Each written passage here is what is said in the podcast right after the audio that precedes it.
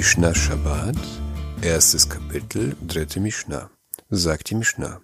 Lo yitze hachayad bemachto samuch lachashecha. Der Schneider soll nicht bei einbrechender Dunkelheit mit seiner Nadel herausgehen. Shema yishkach vayetze. Denn er könnte sie vergessen und damit ausgehen.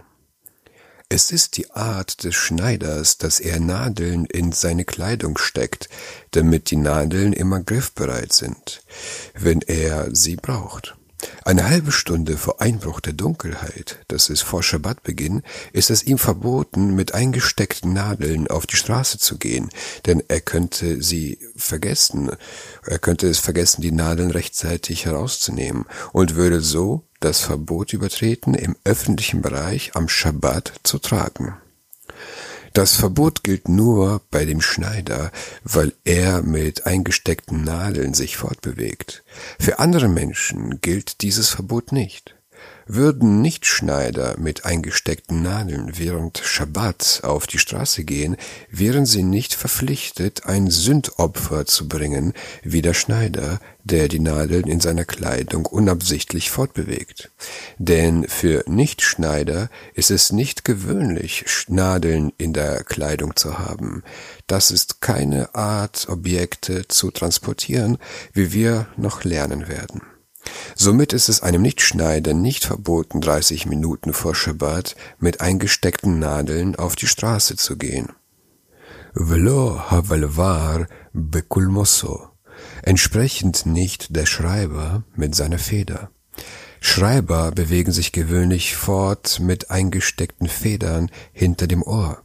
Deshalb ist es ihnen verboten, 30 Minuten vor Schabbatbeginn mit eingesteckten Federn auf die Straße zu gehen.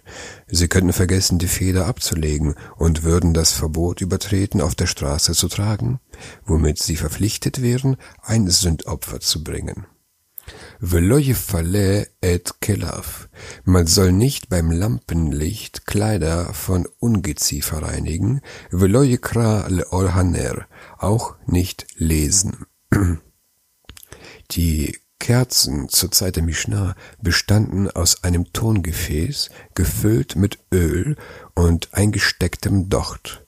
Die Rabbiner haben es verboten, am Schabbat ein Buch zu lesen bei Kerzenlicht, denn man könnte vergessen, dass Schabbat sei, und man würde das Tongefäß neigen, so dass mehr Öl zum Docht fließt, worauf das Licht heller leuchte.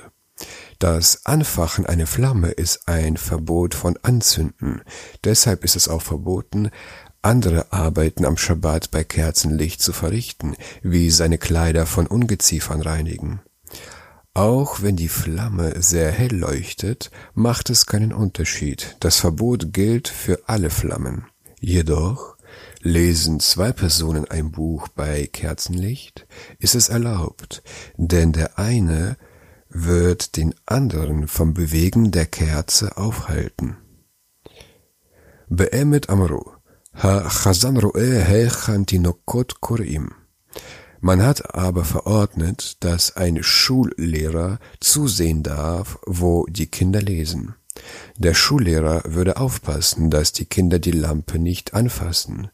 Avalehu loikra. Aber er selbst darf nicht lesen. Liest der Schullehrer alleine, könnte er vergessen, dass Schabbat sei und die Lampe bewegen.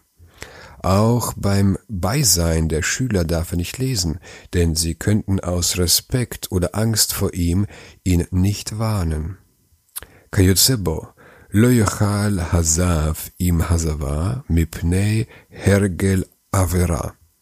Entsprechend darf ein Flusskranker nicht zusammen mit einer Flusskranken essen, um die Gelegenheit zur Sünde zu vermeiden.